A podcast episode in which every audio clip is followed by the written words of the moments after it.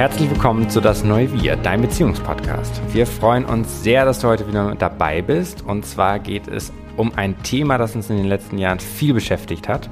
Und zwar geht es um das Thema, wie Kinder deine Beziehung und dein Leben allgemein verändern. Und wir haben jetzt drei Kinder. Das vierte Kind steht ja sozusagen kurz bevor. Grund genug, nochmal über das Thema zu reflektieren. Und egal, ob es das erste oder in unserem Fall das vierte Kind ist, Kinder bringen immer unheimlich viel Veränderung. Und was wir mit dieser Folge erreichen wollen, ist nicht nur einen Einblick in unser persönliches Leben geben, wie sich unser Leben verändert hat, sondern Kinder wirklich auch als Möglichkeit zu verstehen. Also oft und vor allem im gesellschaftlichen Kontext werden Kinder einfach ja oft auch als Einschränkung und Zusatzbelastung wahrgenommen, weil man oft darüber redet, Leistung zu erbringen und zu funktionieren.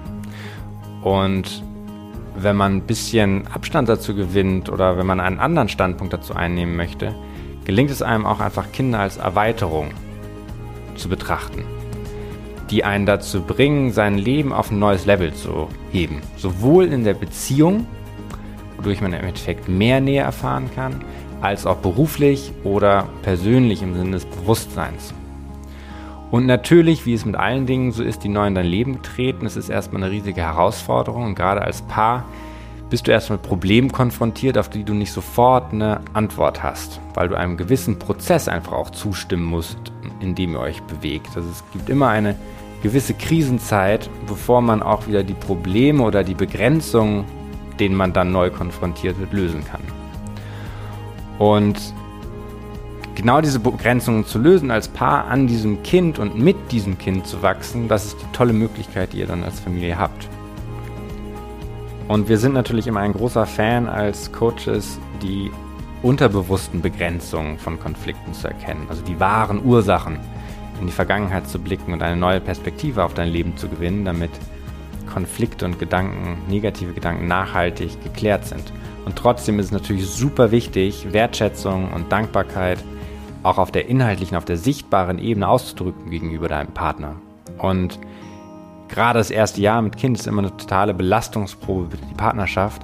Und Tanne und ich haben einfach mal zusammengeschrieben, was sind unsere Lieblingstipps aus den letzten Jahren, wie wir das in unserer täglichen Alltagsroutine, die ja echt ähm, anstrengend auch einfach sein kann für eine Partnerschaft, wie wir, welche Tipps wir nutzen, um dem Partner das auszudrücken und die nicht viel Arbeit sind, die nicht viel Zeit kosten, sondern die man sich einfach mal vornehmen kann, in den Kalender schreiben kann, machen kann und damit einfach für den Partner einen Riesenunterschied macht und damit für die Qualität der Partnerschaft einen Riesenunterschied macht. Und sei dir bewusst, das, was du gibst, das empfängst du auch auf gleiche oder andere Weise.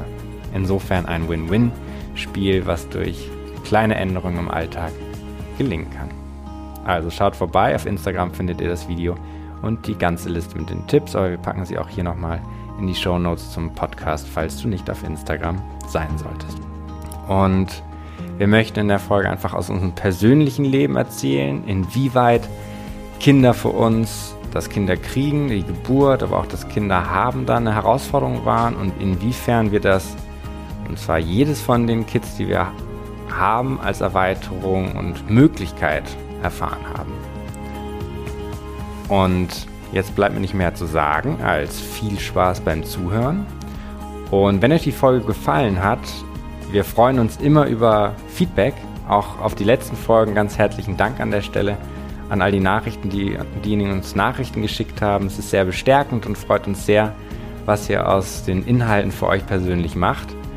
Und wenn ihr es noch nicht getan habt, uns ist es ein, eine Riesenfreude, wenn ihr uns eine Bewertung auf Apple Podcasts schreibt. Das hilft uns nämlich einfach auch noch mehr Menschen mit dem Thema, was uns einfach auch sehr, sehr wichtig ist, zu erreichen. Also, viel Vergnügen beim Zuhören. Tanja, heute geht es ums Thema Kinder. Genau. Wir haben ja ein paar davon. Vier Stück.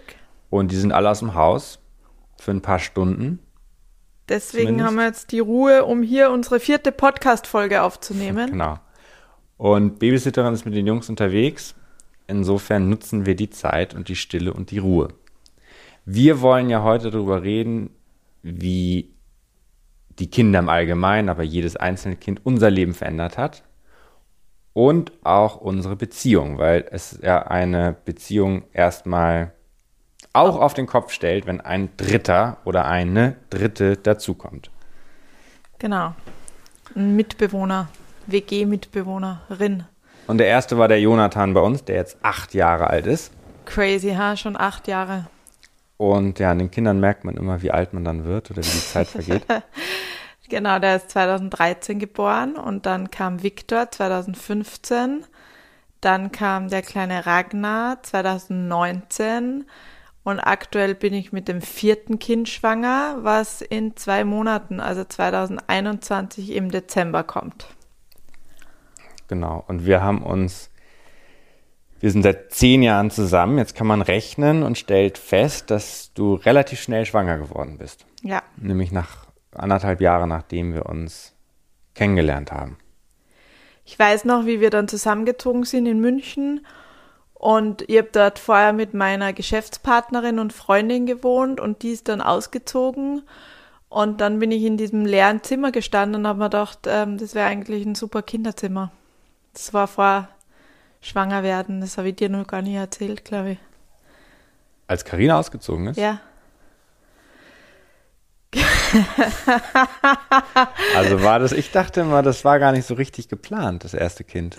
ja, war es eh nicht. Aber, Aber beabsichtigt doch, und die Macht der Frau ist ja unendlich. Ich frag dich halt immer, ja, bist fruchtbar oder nicht? Und dann sagst nee, nee. Aber eigentlich wolltest du schon ein Kind, oder wie? Nee, ich wollte halt, ähm, doch, ich habe schon ja relativ, also wie wir in der letzten Podcast-Folge auch erzählt haben, Rel nee, die haben wir ja gar nicht released, weil, ah, ja, weil die Ton Mikrofone nicht funktioniert haben. Na, anyway, äh, da ist es drum gegangen, äh, dass man ja schon in der Kennenlernphase absehen kann, ob der oder die Partnerin mh, hm, der vorstellbare Papa oder Mama von seinen Kindern werden kann. Und ich bei dir, wie wir uns kennengelernt haben, beim dritten Date oder so, hast mir erzählt, wie du ähm, deinen Zivildienst im Kinderhospiz in Hamburg gemacht hast. Und du warst da ja total ergriffen und freudig, wie du über die Kinder erzählt hast und gleichzeitig äh, voll berührt, weil eine deiner der Mädchen, die du dort betreut hast, ja an Weihnachten dann gestorben ist und ähm, du dich halt rührend um sie gekümmert hast. Und da wusste ich schon, dass du ein super Papa werden wirst und ähm, ja, Boah, du warst mir sowas von voraus. Ich habe einfach nur an den Sex gedacht und an die tollen Gespräche und wie genau, da dachtest ist. du ja noch, ich bin äh, der Jackpot einer Affäre Voll. und beste Affäre, mit der kann man sogar reden, nicht nur Sex haben. Und äh, genau. Eine Mutter der Kinder war noch weit entfernt. Das ist mega Kopf. weit entfernt, wie das so oft so ist. Genau, aber ich habe dir erst den Heiratsantrag noch gemacht in Zürich an meinem Geburtstag Voll konservativ eigentlich. Passt überhaupt nicht zu uns. Voll der, aber da war Street Rave irgendwie in Zürich an dem Tag. Am ja. 11. August. Und für 2000. uns war schon immer voll wichtig, dass die Partnerschaft halt ähm, in, auf guten Säulen steht, bevor ein Kind kommt. Und das hat ja die, der Heiratsantrag schon besiegelt, weil man dann wusste, ja primär geht es halt um unsere Partnerschaft und alles, was dazukommt, ist toll. Aber was heißt schon auf guten Säulen stehen? Also, weil ich höre das oft, wann ist man denn überhaupt bereit für ein Kind? Also hättest du mich zu dem Zeitpunkt gefragt, als wir das Kind gezeugt haben, bin ich bereit für ein Kind, hätte ich Nein gesagt. Aber gleichzeitig hast du ja immer gesagt, als Einzelkind auch, dass du dir Kinder wünschst und gern Kinder hättest. Ja, klar. Nur als wir den Schwangerschaftstest gemacht haben mit Jonathan, extrem spät, ich glaube, du warst in der sechsten Woche oder so, oder noch später. Nee, später, achte oder so schon. Und wir haben den gemacht und weiß nicht, was wir uns eingeredet haben, warum du deine Tage nicht bekommen hast. Auf jeden Fall haben wir nicht damit gerechnet, dass du schwanger bist. Und dann warst du schwanger. Und das war ein Schock, weil der sich schon innerhalb dieser einen Sekunde, als du plötzlich gesehen hast, dass du schwanger bist, deine ganze Lebensvision, wie du sie gerade in dem Moment hattest, wie die Karriere laufen soll, wie das Business laufen soll, gab es so einen luftleeren Raum und denkst, what? Ja. Was jetzt? Insofern, das war dem, also klar, ich glaube, man meistert das immer Kinder und trotzdem, wenn man es nicht bewusst sozusagen plant, also der, wann ist der richtige Zeitpunkt für Kinder? Ich weiß nicht, ob es den überhaupt gibt. Also auch beim vierten Kind, wann ist der richtige Zeitpunkt für ein viertes Kind? Irgendwie passt es nie, weil es alles durcheinander bringt. und irgendwie passt es immer, weil man der Aufgabe irgendwie auf jeden Fall gewachsen sein wird. Und was auch in dem Zusammenhang, was ist schon eine Partnerschaft, die auf stabilen Säulen steht. Wir hatten trotzdem immer, also wir kannten uns anderthalb Jahre und wir hatten unsere Streitthemen und wir hatten unsere Punkte, wo wir uneins waren und trotzdem haben wir uns geliebt und wussten, der Partner kann der perfekte Mutter oder Vater werden für ja. die eigenen Kinder. Da hatte ich auch wirklich nie eine Frage zu. Eher die Frage dazu, wie soll sich das alles organisatorisch, beruflich ausgehen, weil das war ja unsere wichtigste Mission bis dahin. Karriere. Ja, und wir haben ja schon sehr ein freiheitsliebendes Leben gelebt mit Stimmt. vielen Reisen ja. und jedes Wochenende irgendwie woanders. Und ähm, ein Kind hat da erstmal natürlich das durcheinander gebracht, bei uns auch. Ja, du warst viel unterwegs. Ich kam aus Japan zurück. Du hast vorher in Stockholm gelebt, in New York gelebt, in London gelebt. Ich habe in Stockholm gelebt. Wir waren so viel unterwegs. Und damals, das war jetzt vor neun Jahren, wie ich schwanger geworden bin. Und da gab es ja auch noch nicht so viele Role Models im Umfeld. Also wir waren die ersten im Freundeskreis, die schwanger geworden sind. Ja. Und äh, gab es ja wirklich wenig Beispiele, wo man gesagt hat, ja, die leben irgendwie ein, ein inspiriertes Leben, reisen nach wie vor, obwohl es Kinder haben oder mit Kindern. Und so, also es ist ja schon erst äh, nach und nach dann gekommen. Und weil man sich dann halt mit der Thematik beschäftigt hat. Ja, und weil die meisten ja schon trotzdem in unserem Umkreis, mit Umkreis meine ich die Paare mit Kindern, die man irgendwie wahrgenommen hat, auch einfach ein klassisches Rollenmodell gelebt haben im Sinne, Vati verdient das Geld und Mutti ist zu Hause, macht den Haushalt und kümmert sich ums Kind. Genau, das hat mich ja auch immer ziemlich abgeschreckt. Mich auch. Äh, und, und, von daher haben wir uns auf ein Experiment begeben, wie es funktioniert, Stimmt. dass beide beides haben können und fahren das ja jetzt ähm, seit acht Jahren. Genau, weil vorab gesagt, ich konnte mir das nie vorstellen, von morgens aus dem Haus zu gehen, bevor quasi meine Kids wach sind oder mein Kind, mein Sohn, und zurückzukommen, kurz bevor er schlafen geht oder später. Das war für mich nie eine Option. Ja, Chris ist voll der Gluckenpapa. Voll. voll verliebt. Voll äh, immer geheult, bis du dann ins Büro gefahren bist. Ja, ja ich habe ja auch, ich habe ja auch wahnsinnig gern gearbeitet. War mir super wichtig, aber das war, konnte ich mir tatsächlich auch einfach nicht vorstellen. War ja, hat mein Vater ja tatsächlich auch lange Zeit gemacht. War ein toller Papa am, am Wochenende und hat viel mit mir unternommen. Aber war ja auch einfach viel weg. Ja. Und war dann Montag bis Freitag, hat er auf dem Malta gearbeitet und war dann, Freitagabend kam er zurück und so. Insofern finde ich das schon schön, war es mir das auch wichtig, das anders zu leben. Ja. Und gleichzeitig muss ich aber auch sagen, nur zu Hause mit dem Kind zu sein, wäre ich auch überfordert gewesen, genau wie du. Also 100% nur mit dem Kind machen, finde ich auch einfach einen mega toughen Job. Also, weil du so krass deinen Rhythmus von vorher verlässt. Ja, und dann hat man ja schon auch gesehen, jetzt während Corona, wie herausfordernd es ist, in einer Großstadt zu wohnen, mit ein, zwei, drei, vier Kindern, dann noch Homeschooling machen zu müssen, ähm, arbeiten zu müssen, die Kohle muss reinkommen, du hast eine relativ teure Wohnung hier, dann äh, sich um die Kinder kümmern und einfach keinen Support zu haben. Also da scheitern ja schon viele, vor allem Großstadtfamilien, die wir kennen, wo die Großeltern irgendwo wohnen. Es war ja früher schon ganz anders mit Mehrgenerationenhäusern und so weiter. Ach so. Und jetzt schon, mhm. dass wir sehr oft auch am Limit einfach sind und waren mit diesem Modell und auch ähm, ja, mit den Herausforderungen, die die Selbstständigkeit mit sich bringt. Genau, das ist, glaube ich, Weil wichtig, du hast ja dann ja. mit dem zweiten Kind deine Fixanstellung bei BMW gekündigt, hast vorher noch deine Dissertation fertig gemacht und dann ähm, bist du bei mir im Unternehmen eingestiegen. Genau, und das, das war muss, ja echt. Das muss man wirklich dazu sagen, dass die Selbstständigkeit, in die wir uns begeben haben, also du hattest ja deine Company, ich habe dann gekündigt, bin damit eingestiegen weil mit dem zweiten Kind, mit dem ersten Kind konnte man das schon noch irgendwie weiterfahren. Du hattest deine Firma, ich hatte meine, mein Angestellten-Dasein. Mit dem zweiten Kind hat es ja eigentlich war das organisatorisch nicht mehr möglich. Wir haben gesagt, wir arbeiten jetzt zusammen in deiner Firma. Und durch, dadurch, dass beide selbstständig sind, hatte man natürlich ein bestimmtes Risiko als Familie, weil man nicht mehr dieses sichere Einkommen hatte. Gleichzeitig hatte man aber tatsächlich diese große Freiheit, seinen Tag so zu gestalten, wie man das will, dass man seine Rollenaufteilung einfach flexibel wählen kann, dass man am Tag wechselt, pro Woche wechselt, pro Monat wechselt, je nachdem, wie die Situation beruflich ist, aber auch, wie man, wonach man sich eher gerade fühlt. Und das ist natürlich auf der einen Seite das Risiko, auf der anderen Seite aber auch quasi die Rendite der Freiheit, die man dafür bekommt. Und das ähm, hat sich schon für uns ja sehr, sehr gelohnt.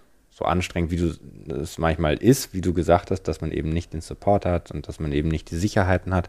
Aber diese Freiheit zu haben, Familie so zu leben, wie man das selber als richtig oder passend empfindet, das war toll. Oder ist nach wie vor toll, weil wir es ja nach wie vor so leben, nach acht Jahren jetzt. Ja, und für mich war es mental immer mega wichtig, halt auch neben den Kindern noch ähm, beruflich mich zu verwirklichen. Und ähm, das macht mich ja einfach auch zu einer viel besseren äh, Mama, wenn ich da, also wenn ich happy bin, weil ich halt auch dieses Standbein leben kann. Und für mich würde ich sagen, war, waren die Kids auch totaler Beschleuniger dass ich schneller den Beruf ergreife, der eigentlich größte Ausdruck meiner Erfüllung ist, nämlich jetzt als Beziehungscoach. Also da wäre ich ja nicht so schnell hingekommen ohne die Kinder, weil die uns ja schon auch in Anführungsstrichen gezwungen haben, immer wieder unser System zu verändern und zu erweitern. Ja, vor allem wärst du auch nicht so ein guter Coach, weil die, alles, was du weißt, hast du ja schon auch durch dieses Modell, wie wir es gelebt haben, nämlich äh, die totale Gleichberechtigung. Guter Punkt, ja. Ähm, hast ja gelernt dadurch auch voll viel über Mann, Frau, Partnerschaft, Anerkennung, Wertschätzung, wie das andere Geschlecht tickt, auch ähm, weil wir uns ja selber also so viel Zeit miteinander verbracht haben, dass wir das ja alles voneinander mitbekommen haben. Sonst kannst du ja echt, äh, also viele Paare kennen sie gar nicht so so im Detail und ähm, mit allen auch negativen Seiten, wie, wie wir uns kennengelernt haben in diesen Grenzsituationen mit Kids zu Hause, Büro zu Hause, irgendwie alles so zu meistern. Genau, aber also Elternzeit dient ja auch genau diesem, dieser Funktion oder könnte dieser Funktion dienen. Also wenn du nicht selbstständig bist, sondern angestellt bist, die Elternzeit eben auch dazu zu nutzen, sich neu kennenzulernen, neues System zu erschaffen, die Rollen aufzuteilen.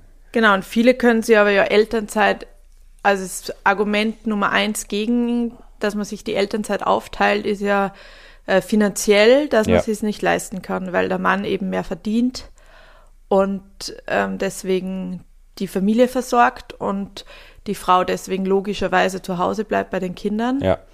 Und daran scheitert es ja, dass mehr Männer Elternzeit machen in Deutschland. Weil wenn du in mein Nachbarland, also in mein Herkunftsland Schweden schaust, da ist, sind ja ganz andere Zahlen am Start. Ja, und aber muss ich auch sagen, ich habe ja bei Jonathan, als ich angestellt war bei BMW, dann Elternzeit genommen. Und natürlich ist das auch eine Entscheidung gegen Karriere. Und mit finanziellen Einbußen verbunden. Und da könnten wir auch einfach nochmal eine extra Folge zu machen zum Thema Elternzeit. Ich glaube, das sprengt jetzt gerade für diese Folge den Rahmen, aber ähm, es war ein Investment, sozusagen Elternzeit zu machen, um zu lernen, um Wertschätzung zu erlernen für das, was der andere Partner tut. Weil man, wenn man nicht selber mal die Schuhe anhatte des Oftmals, anderen, also meistens die Frau. Genau. Wenn man nicht die Schuhe der Frau mal anhatte, um bei dem Bild zu bleiben, äh, dann weiß man auch nicht, wo der Schuh gegebenenfalls drückt. Insofern genau, habe ich da die sind so oftmals sehr viel unbequemer wie die Schuhe der Männer. Ja, ich brauche keine High Heels tragen. ich trage lieber meine ausgetretenen Boots. Genau. Aber worauf ich hinaus wollte, war wirklich, dass jedes Kind weil man denkt ja oft irgendwie, ja, ein Kind schränkt dich ein und ein Kind kostet dich die Freiheit und ein Kind braucht einfach wahnsinnig viel Zeit. Und stimmt auch irgendwie alles. Und gleichzeitig erweitert es auch das Denken und das Handeln komplett. Also es zwingt dich irgendwie auch dazu, der zu werden, zu dem, der, zu dem du geboren bist, weil es konfrontiert dich mit Dingen, es ähm, verleitet dich auch zum Spielen, es verleitet dich dazu, 100% zu sein, Gefühle wahrzunehmen und damit umzugehen und irrational zu sein. Irrational zu sein. Insofern sind Kinder schon immer sehr erweiternd. Und jedes Kind war bei uns, auch von Nummer 1 bis Nummer 4, hat so viel Neues in unser Leben gebracht, dass man jedem Kind einfach auch dankbar dafür ist, dass es das in unsere Familie reingebracht hat. Und jetzt irgendwie, ich habe gestern mit einer Freundin geschrieben, ich sage es bei uns äh, Triple L, es ist lebendig, laut und lovely und das genieße ich einfach sehr. Also dieses Großfamilienleben, wenn wir zwar irgendwo sitzen und um uns herum das dynamische Leben stattfindet, finde ich so cool. Also, ohne, also meistens, äh, oft genießt man es und manchmal dreht man durch und auf sperrt sich auf der Toilette ein, weil man es nicht mehr Fall. aushält. Auf jeden Fall. Um es nicht äh, nur zu beschönigen. Auf jeden Fall, aber es ist natürlich mit allen Sachen so, glaube ich, dass die Sachen, die auch dir Erfüllung bringen, auch oft anstrengend sind. Also genau, also du, das kommt halt immer im Paket ich vergleiche es immer, wenn du einen Berg besteigen willst. Klar, es ist anstrengend, aber wenn du oben auf dem Gipfel bist, dann freust du dich auch und hast deinen Endorphin-Schub, weil du da oben stehst. Komfortabel ist es, du gehst nicht hoch und bleibst unten und trinkst dein Weißbier unten. Insofern eine anstrengende, aber sehr erfüllende Erfahrung auch für uns Kinder zu haben. Und wir haben uns ja eher die erfüllendste Erfahrung. Ich dachte, das ist der Sex mit mir. Ja, das kommt ja auch im Paket. Das stimmt. Und ähm, Gut, dass nicht bei jedem Mal Sex ein Kind rauskommt. Das wäre dann ein bisschen too much. Aber weißt du, wie viel Spermien pro Sex? Millionen. Ja. Aber das ist ein anderes Thema. Ja, genau. Das ich habe letztens mit Freunden gehabt wenn man Sperma ins Auge bekommt, das ist einfach so schmerzhaft.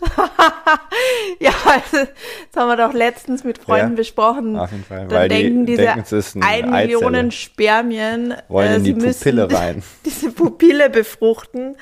Und es brennt einfach wie die Hölle.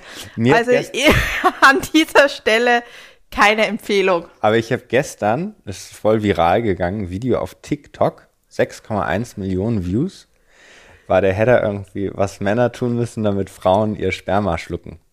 Und der Tipp war, dass Männer doch erstmal selbst ihr Sperma ähm, probieren sollten. Genau, so wie ich dir angeboten habe, äh, die Muttermilch, Muttermilch, zu trinken. Zu trinken genau. Das finde ich voll wichtig. Und ich fand den Vorschlag super. Und dann hat sie weiter gesagt, und wenn es scheiße schmeckt, dann erstmal die Ernährung umstellen und nochmal kosten. Und wenn es gut schmeckt, ja dann.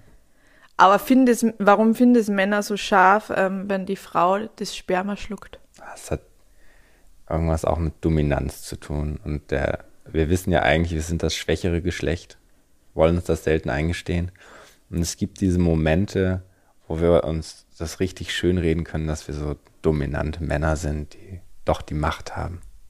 Ich Und glaub, wo die Frau das Sperma schluckt, das. Äh ja, ich habe da auch drüber nachgedacht, weil also die, die es gepostet hat, hatte jetzt mediummäßig Follower, also 6,1 Millionen Views auf dieses Video, heißt ja schon, dass das irre viele, wahrscheinlich Männer, interessiert hat. Also es ist offensichtlich schon ein irgendwie tiefer Wunsch nach diesem, ich meine, es driften wir ein bisschen ab beim Thema, vielleicht machen wir da einfach eine neue Folge draus. Genau, wir machen eh noch extra. Wie man Kinder macht, genau, kann man da machen. Ja. Naja, und äh, wir haben uns ja schon immer wieder bewiesen und bestätigt, dass man sehr viel mit Kindern machen kann.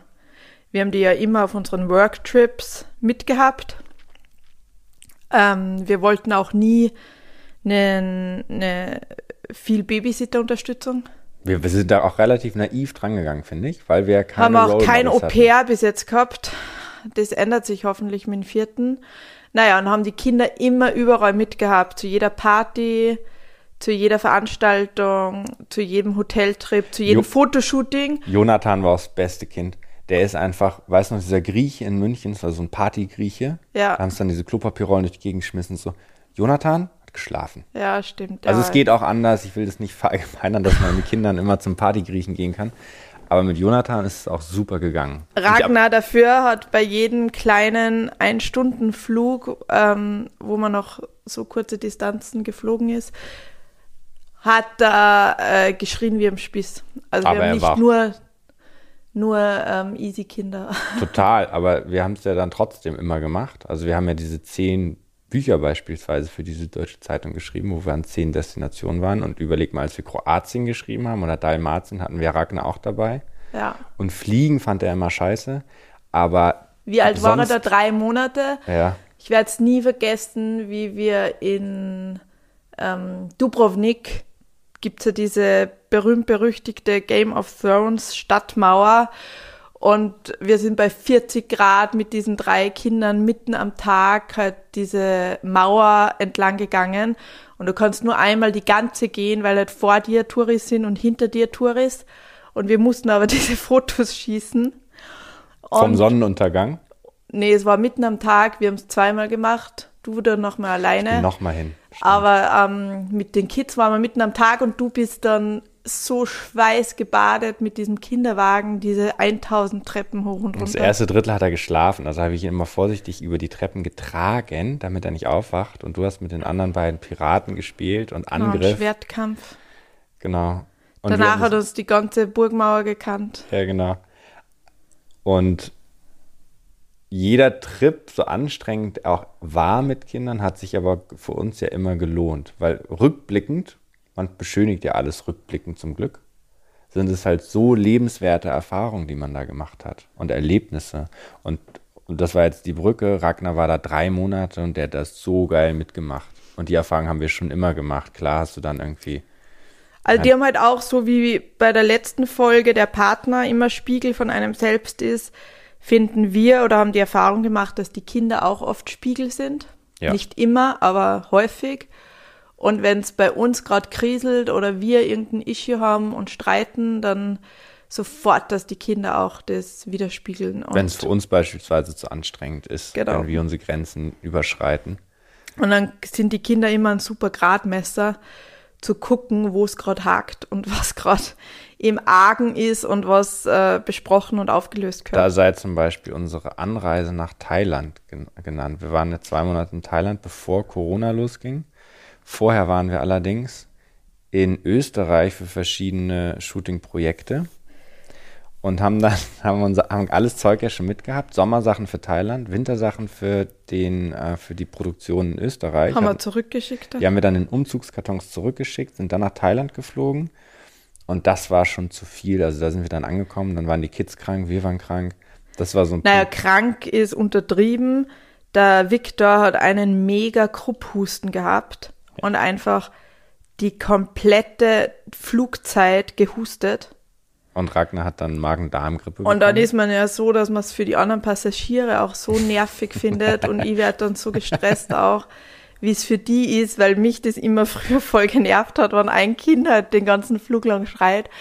Und der hat einfach nur gehustet und wir haben keine Minute geschlafen, sind in Bangkok angekommen und dann kotzt der Ragi erstmal da mitten auf die Straße. Kannst du Ja, aber das war für die gar kein Und Ding. es war so Schlauch heiß und ausgeholt, ist feucht. weggespritzt. In Deutschland wäre das voll peinlich und da war das irgendwie nicht. Aber es war Wahnsinn. Na, Und dann, waren wir halt erstmal die ganze Familie krank. Dann hast du noch dieses äh, Headlines von diesem neuen China-Virus, Coronavirus gelesen. Und äh, bist äh, dezent unlocker geworden. Und dann haben wir aber die Zeit in Bangkok einfach noch ein paar Tage verlängert, uns auskuriert und sind dann auf die Insel und dann war es mega schön. Aber bei den Reisen mit Kindern schon auch oft, dass du durch Nadelöhr durch musst und danach wird's schön. Auf jeden Fall, jede Reise, die wir gemacht haben, war immer auch eine, mit einer Erkenntnis oder einer Transformation verbunden. Deshalb ja auch der, der Claim, äh, das Leben ist eine Reise, Ja. weil jede Reise dir schon immer Neues aufzeigt. Auf jeden Fall. Ja, und halt äh, das zuspitzt. Also wenn was Ja. irgendwie nicht funktioniert oder äh, wir eine negative Meinung übereinander haben, du und ich, dann zeigt sich ja das beim Reisen sofort. Ah, das ist eh auch, ähm, was, das, was Kinder betrifft, ist das ja der gleiche Effekt. Also es gibt ja, haben wir ja sehr viele Paare, die wir auch als Coaches betreuen, die dann sagen, mit dem ersten Kind kamen sie an eine bestimmte Grenze oder ist eine Krise eingetreten, weil ja das Gleiche passiert. Du trägst dein Gepäck aus deiner Vergangenheit mit dir rum, dann kommt dieses Kind dazu und bis dahin hat es funktioniert. Nur dann kommt das Kind dazu und auf einmal hast du ja auch als Paar eine komplett neue Abhängigkeit voneinander. Weil irgendwie musst du dich aufteilen. Du kann, es kann nicht mehr jeder machen, was er will. Also du könntest ja auch zwei Singles in Partnerschaft sein. Jeder verdient eigenes Geld, hat ein Bankkonto, vielleicht sogar eine eigene Wohnung. Also wie viel Abhängigkeit hast du dann? Aber sobald ein Kind dazu kommt, hört das eben auf. Du musst dich viel Ja, und selbst wenn es dich irgendwann scheiden lässt, bleibst du über die Kinder ja immer verbunden. Und du schaust das Kind an und siehst eben auch deinen Partner. Was ja. ich also großartig finde, aber es kann natürlich auch herausfordernd sein. Ja, und auch, dass du halt viel weniger körperliche und kommunikative Nähe hast am Anfang, wenn du so einen Säugling daheim hast. Und ähm, das ja auch herausfordernd ist. Also du hast dann zwar die Nähe übers Kind, aber es ist ja dann schon schnell, dass es ähm, dass man einfach überhaupt keine körperliche Nähe mehr hat, zum Beispiel. Das kennen wir ja auch aus unseren Coaching-Gesprächen, dass dann irgendwie junge Eltern ein bis zwei Jahre keinen Sex mehr hatten, weil halt die Geburt traumatisch war, Geburtsverletzungen und so weiter und das dann halt auch zur Distanz in der Partnerschaft führt. Ja, da hatten wir, du hattest ja drei Kaiserschnitte, beziehungsweise der vierte ist ja jetzt noch ungewiss, weil das ist ja gerade unser äh, Projekt. Thema, was uns am meisten beschäftigt. Genau, ich probiere gerade nochmal ähm, alles in die Wege zu leiten, dass ich nochmal spontan entbinden kann, aber es sieht schlecht aus. Und. Aber dazu gibt es auch eine extra Folge, oder? Zur Geburt. Unbedingt. Worauf ich hinaus wollte, ist, dass natürlich das Thema Geburtsverletzung und alle Einschränkungen auch in sexueller Hinsicht, die damit zu tun haben, ähm, bei einem Kaiserschnitt ja auch wieder anders sind. Du hast dann diese krasse Verletzung und sexuell hatten wir aber dann ja mh, hm, nicht die Probleme, die du hättest, wenn du irgendwie Dammrisse hättest oder so, weil der Bereich dann sozusagen nicht betroffen ist. Genau, weil ich ja schon mega empfindlich auch war und ähm, einfach mich verletzt gefühlt habe durch die OP. Also ja. die erste war ja ein total traumatische äh, un, trauma traumatischer, ungeplanter Kaiserschnitt, über den ich gerade einen L-langen Artikel geschrieben habe für ein Online-Magazin und da nochmal alles im Detail hochgekommen ist, wie es eigentlich war. Da habe ich ja schon echt lange gebraucht, bis ich darüber hinweg war und das ja. verarbeitet habe und das natürlich auch bei uns in der Partnerschaft ein Thema war, weil ja du Angst um mich hattest und dementsprechend ähm, auch äh, paralyzed, wie sagt man? Ja, weil du machtlos bist natürlich als Mann auch gewissermaßen, weil du dich dem einfach hingeben musst. Genau, und ich gleichzeitig halt total enttäuscht war, dass ich halt nicht spontan entbinden habe können und ähm, und du hast mir das Kind gemacht, also irgendwie habe ich auch dir natürlich die Schuld dafür gegeben.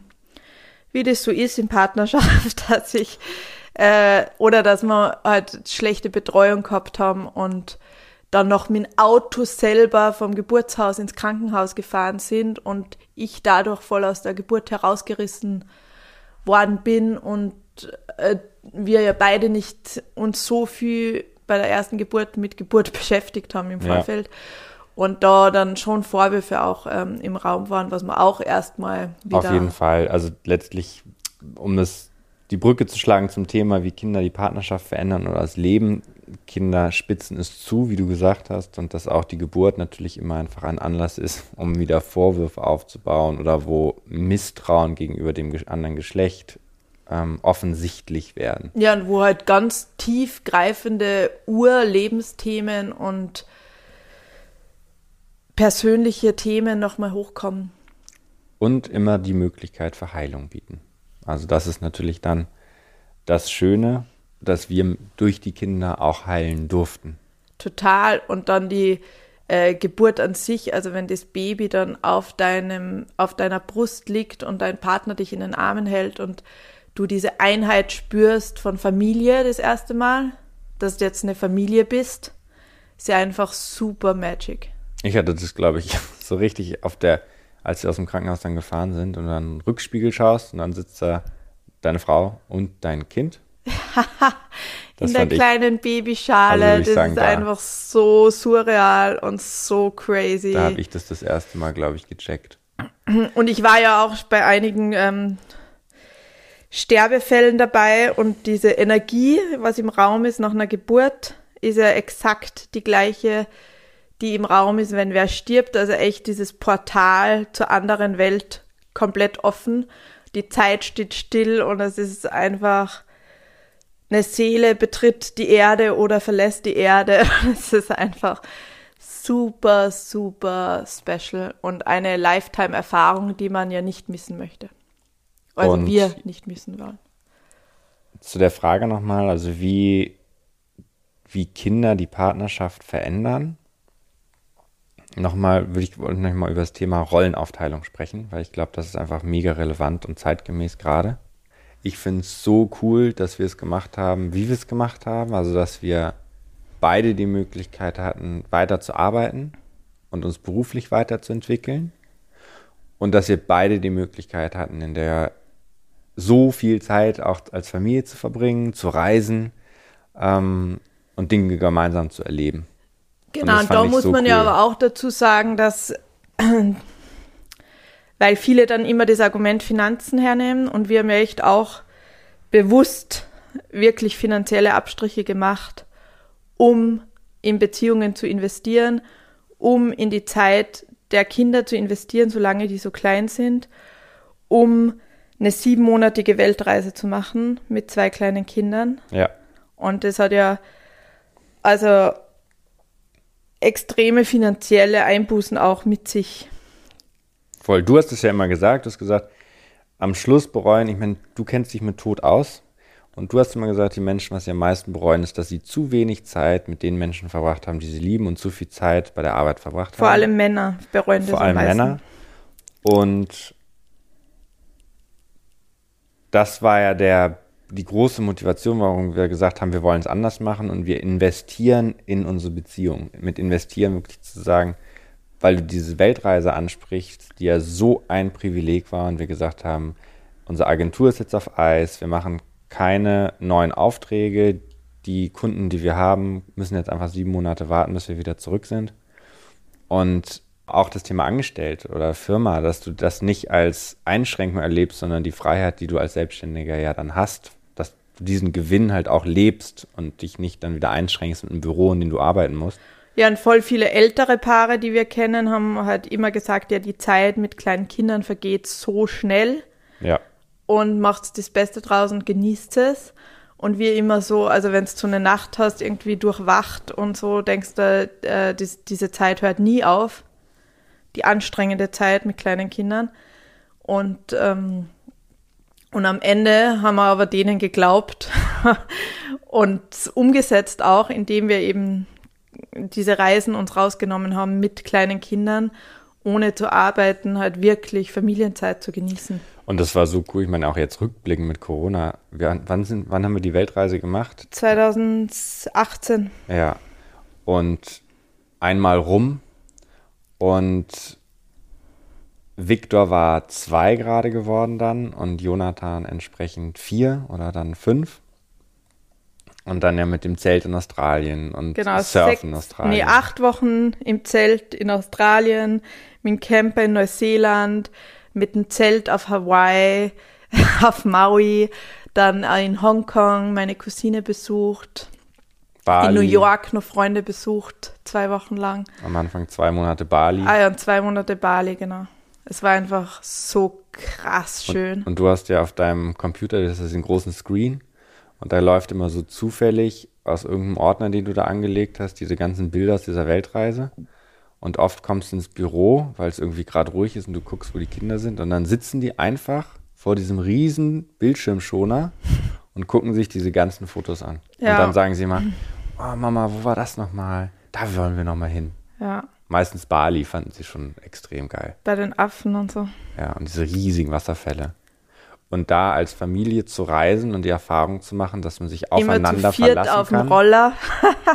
Zu fünft auf dem Roller haben wir auch gemacht. Ja, in Thailand. So ultimative Freiheitsgefühl. Da habe ich schon mal einen kleinen Shitstorm bekommen, weil natürlich keiner einen Helm getragen hat. Aber gut, das ist ein anderes Thema. Aber es ist ein gutes Beispiel dafür, eine Erfahrung zu machen, wie du die, also im Kontext des Landes war das ja normal, zu fünft auf dem Roller fahren und ohne Helm, weil das halt irgendwie. Ja, äh, alle balinesischen Familien haben uns zugejubelt, Und dass wir es Bali-Style wagen. Aber diese große Erfahrung zu machen von Vertrauen, das finde ich ist äh, durch diese Reise so toll möglich gewesen. Und dass man immer wieder Dinge gemacht hat, die man zum ersten Mal tut und das aber auch gemeinsam als Familie macht. Und dass man auch die Erfahrung gemacht, dass man das mit Kindern machen kann. Wir sind ja in Australien, weil du musst in Australien diese Zeltplätze eigentlich ein Jahr vorher buchen, weil das so beliebt ist.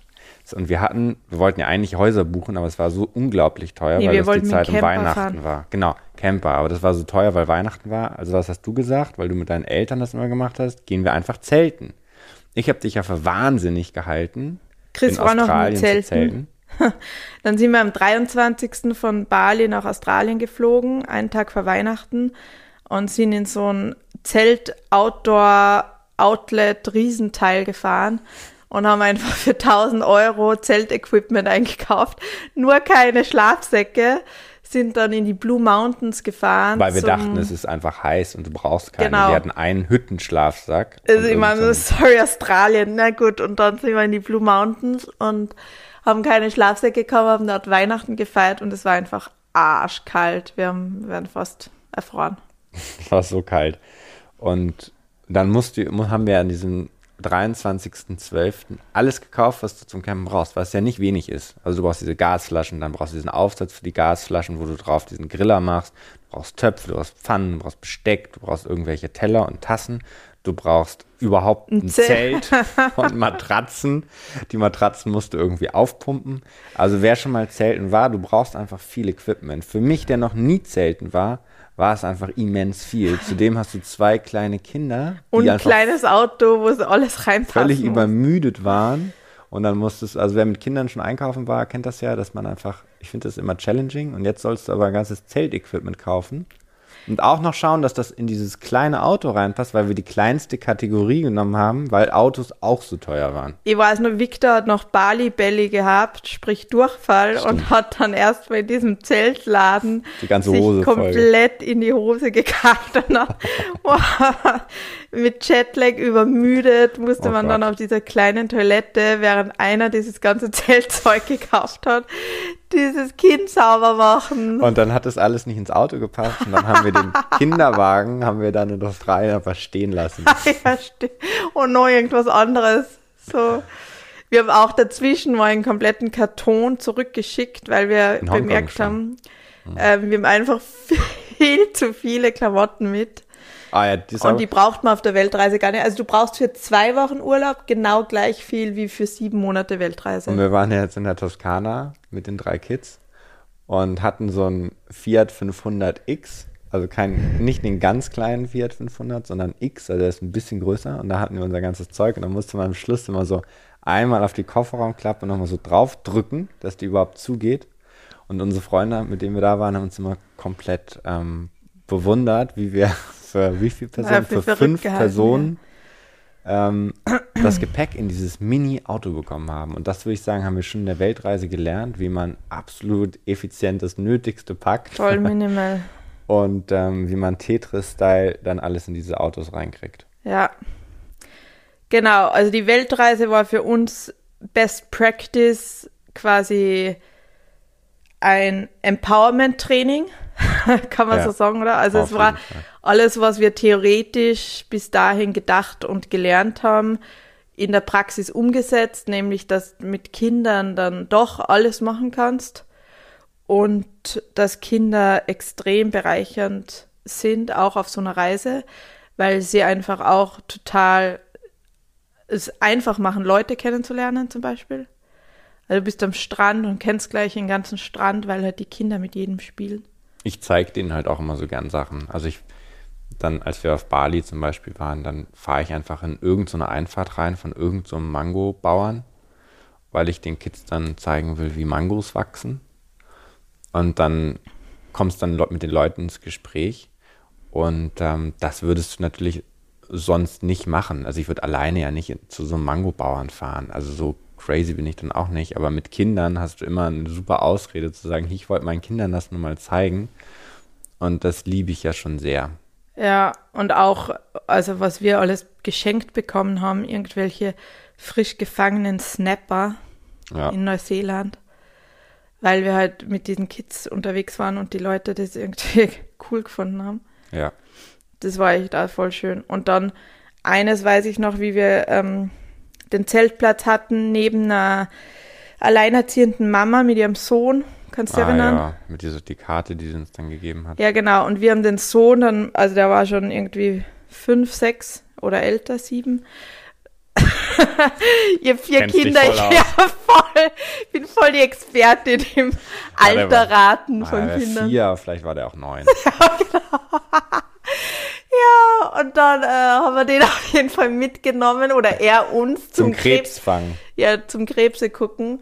Und die Mutter war zu dankbar und hat dann, also die hat sichtlich extrem wenig Geld gehabt. Erkennbar am Auto und am Zelt, wo sie Dann, weil sie es auch erzählt hat. Und dann sind wir am nächsten Tag, waren die schon weg und dann war eine Karte bei uns in der Windschutzscheibe und ähm, sie hat uns voll die schöne Karte geschrieben gehabt und hat uns einfach wie viel? 20 Euro für eine Flasche Wein da gelassen. Also es war irgendwie Hat so. sie reingeschrieben, ne? berührend, ja genau. Was kaufen sollen, um das zu genießen. Ähm, das hat nochmal für uns die Weltreise auch so die Meinung über Menschen allgemein, dass Menschen einfach im Grunde gut sind. Im Grunde gut sind und ähm, empowernd sind und lieb sind und ja. Und dass wir so viel, man erlebt ja auch einfach Dinge, die auf Reisen nicht funktionieren und die nicht klappen, dass man aber immer Leute findet, die einem helfen, dass man aus den Situationen als Familie auch irgendwie immer rauskommt, dass sich das auflöst. Ja. ja und, und auch generell dieses, ähm, sich zu erlauben, spontan zu bleiben, auch mit Kindern. Ja.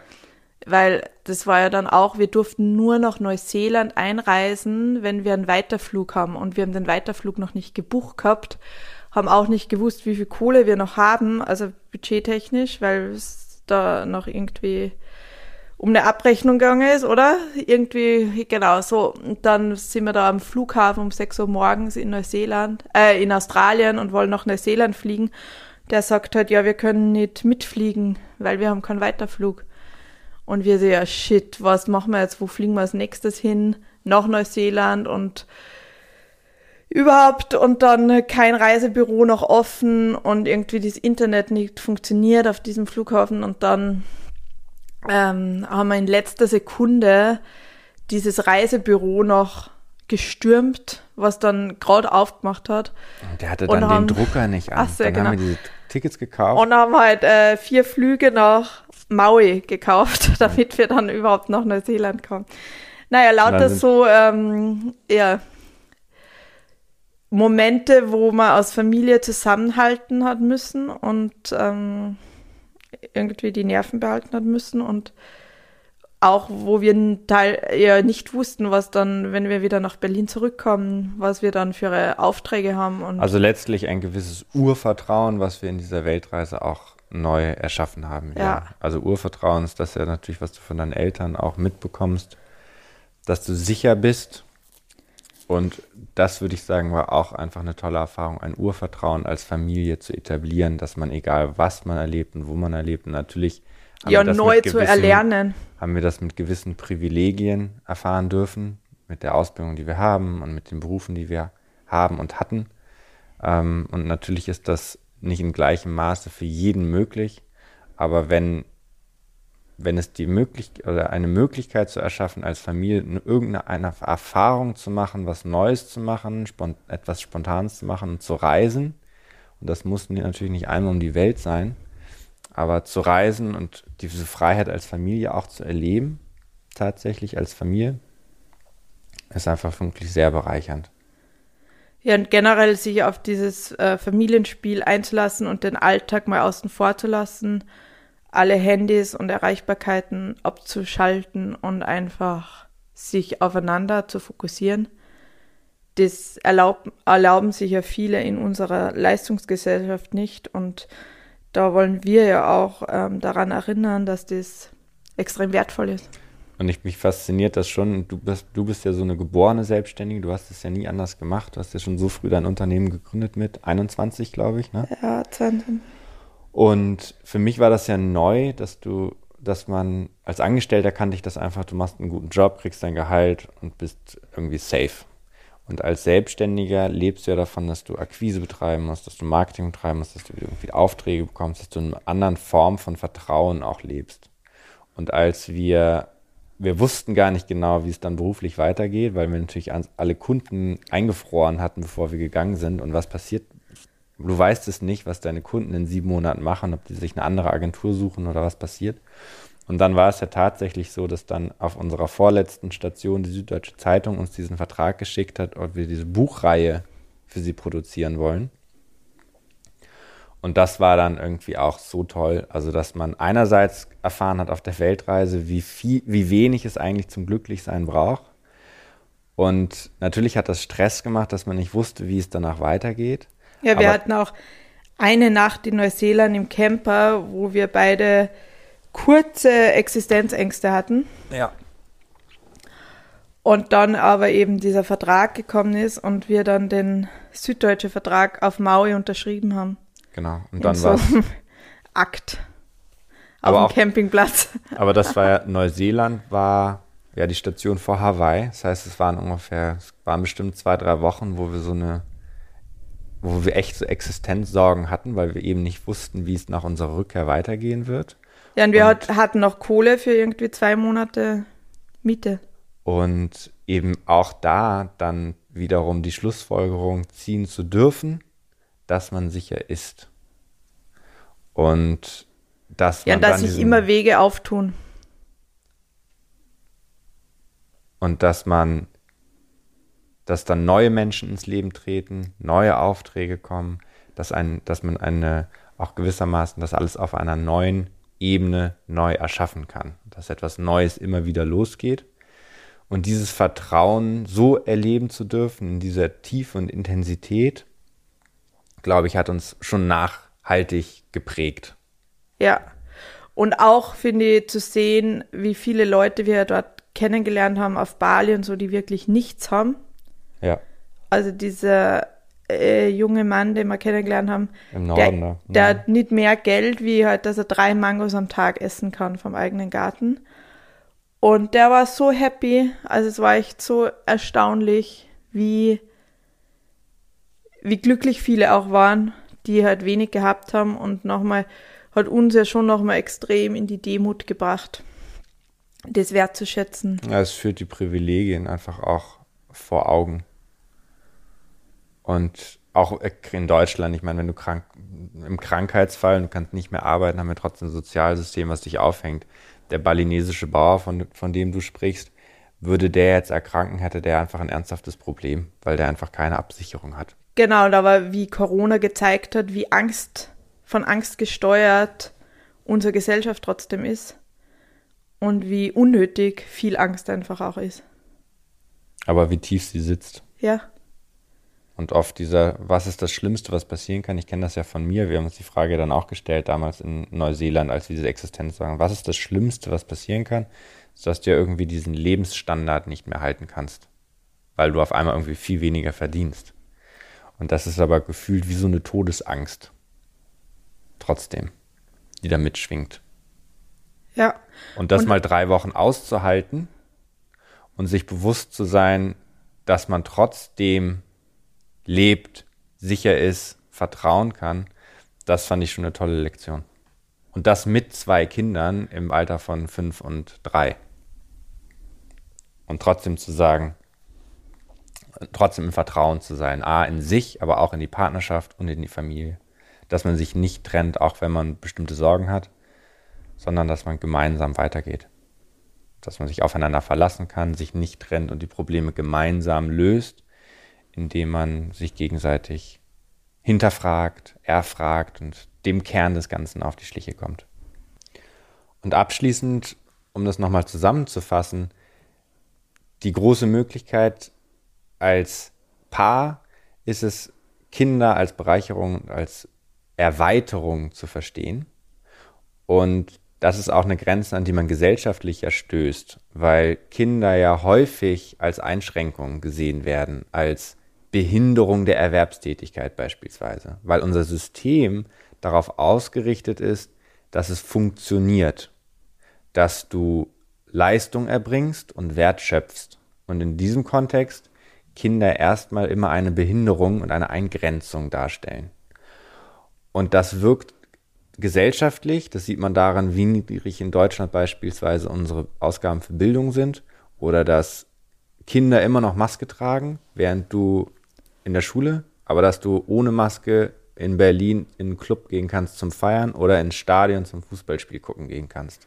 Und, und frisch gebackener Papa noch ein, äh, eine Besuchszeit von einer Stunde im Krankenhaus nach der hat. Geburt hat. Also daran wird einfach deutlich, wie wenig die zwischenmenschlichen Beziehungen, das Zwischenmenschliche eigentlich eine Rolle spielen, sondern dass immer alles darauf ausgerichtet ist, Leistung zu erbringen. Und weil ich gerade den Artikel geschrieben habe, dass es eine Kaiserschnittrate von 30 Prozent gibt, und Spontangeburten einfach nicht planbar sind, weder wann sie losgeht noch wie lange sie dauert, deswegen immer weniger Platz in unserer Gesellschaft finden und es dazu führt, dass einfach dann mehr Schnittentbindungen gibt und es einfach für die Frau mitunter traumatisch sein kann. Und da wir uns eine Gesellschaft wünschen, eine Veränderung wünschen äh, hinsichtlich, dass man eben Kinder und alles, was dazugehört, auch als gesellschaftliche Bereicherung sieht. Ja, nicht nur das, nicht nur als Bereicherung, sondern als Erweiterung und Transformation der Gesellschaft. Also letztlich stoßen wir mit dem System, in dem wir uns bewegen, an totale Grenzen. Wir beuten die Welt aus und würden wir einfach so weiterfahren, ähm, führt das einfach wirklich in eine Krise und wir brauchen. Wir sind schon in der Krise. Und wir brauchen Kinder, die neu denken und die dieses System neu erschaffen. Und so und wie die man neu erzogen werden, nämlich nicht mehr in diesem höher, schneller, weiter, sondern einem Fokus für Beziehungen und neues Miteinander. Und deshalb jetzt auch an den Wahlen hat man das ja gesehen, dass die Erstwähler ähm, 22 Prozent Grüne, 23 Prozent FDP, worum es denen geht, ist Freiheit und Nachhaltigkeit. Und daran kannst du ja und würde und kombinierst du das beides, ist das einfach ein tolles Gesellschaftssystem, was daraus entstehen kann. Und das, was eben gesellschaftlich wirkt, dass Kinder eine Einschränkung sind der Erwerbstätigkeit beispielsweise, das wirkt eben auch viel bei Paaren, dass man Kinder irgendwie als Einschränkung sieht, als persönliche, in der persönlichen Freiheit und Unabhängigkeit. Und wie wir es ja erschaffen haben, mit einer gewissen Naivität, mit der wir da dran gegangen sind, ist aber, dass wir Kinder als Erweiterung und Transformation letztlich erfahren haben und dass das Leben, wie wir es jetzt führen können, beide selbstständig, den Beruf der größte Ausdruck unserer Erfüllung ist und größte Ausdruck von unserer Definition von Erfolg ist, dass das so viel letztlich lebenswerter ist als das, was wir auch vor den Kindern gelebt haben. Ich will damit nicht entwerten, wie es vor den Kindern war. Wir hatten eine tolle Zeit, aber dass es dass, es wir, dass wir es mit den Kindern auf ein ganz neues Niveau heben konnten. Und das wünscht man sich natürlich auch gesellschaftlich, dass wenn Kinder als Erweiterung und Bereicherung, wie du es gesagt hast, wahrgenommen werden, dass man auch unsere Gesellschaft, auch unser Wirtschaftssystem nochmal ganz neu erfinden kann. Also dass man mehr auf das Zwischenmenschliches ausrichtet. Und das heißt nicht, dass man auch im weltweiten Kontext nicht erfolgreich ist. Also wir sind jetzt viel erfolgreicher, als wir es noch vor acht Jahren waren, bevor wir Jonathan hatten. Das ist nicht damit gemeint. Es ist nicht damit gemeint, dass man nur noch den Fokus auf Soziales hat. Aber dass man eine Option dafür im Kopf hat, dass sich das nicht ausschließt. Ja, und dass man gerade das Nicht-Funktionieren von Kindern feiert. Ja, genau. Der ist gut. In diesem Sinne ähm, wünschen wir einen schönen Tag, einen, einen verspielten Tag. Das Leben ist eine Reise, es ist aber auch ein Spiel. Äh, es hilft, wenn man nicht alles zu ernst nimmt, wenn wir, man sich nicht zu ernst nimmt. Und wir danken und euch sehr fürs Zuhören und würden euch ähm, sehr gerne bitten, euch eine, uns eine Rezension auf Apple Podcast oder ein Feedback auf Instagram zu hinterlassen, weil es einfach schön ist, auch von euch zu hören, wie es, wie die Folgen für euch sind, was eure Gedanken sind, dass es nicht so ein einseitiges Senden ist, sondern es ist für uns auch total schön, was von euch zu hören und zu genau, verstehen. Genau, wie ist es für euch? Geht. Habt ihr Kinder? Wie viele? Und wie ist das Leben mit und vor? Na, vor, wie ist es? Mit, mitten vor und danach. und ich habe letztens übrigens beim Klappen eine Frau getroffen, die hatte keine Kinder und ich habe gesagt, ich habe vier und so. Und dann hat sie gesagt, ja, sie will auch gar keine Kinder. Ich kann auch das einfach wirklich nachvollziehen, auch einfach mal sagen an der Stelle. Also Total. keine Kinder zu haben und die Freiheit zu leben, ähm, kann vor allem mit drei oder vier Kindern kann ich das so nachvollziehen. Und die Gesellschaft lebt ja auch gerade davon, dass nicht alle Kinder haben und dass nicht alle das gleiche Lebenskonzept haben und dass nicht alle hetero leben und so. Also das sei nochmal am Schluss gesagt. Wie immer du dein Leben konzipierst, vielen Dank und danke, dass wir so unterschiedlich sein dürfen und dass wir als Gesellschaft auch so bunt wählen. In Exakt. diesem Sinne, vielen Dank, dass du dabei warst. Bis zum nächsten Mal. Tanja und Chris.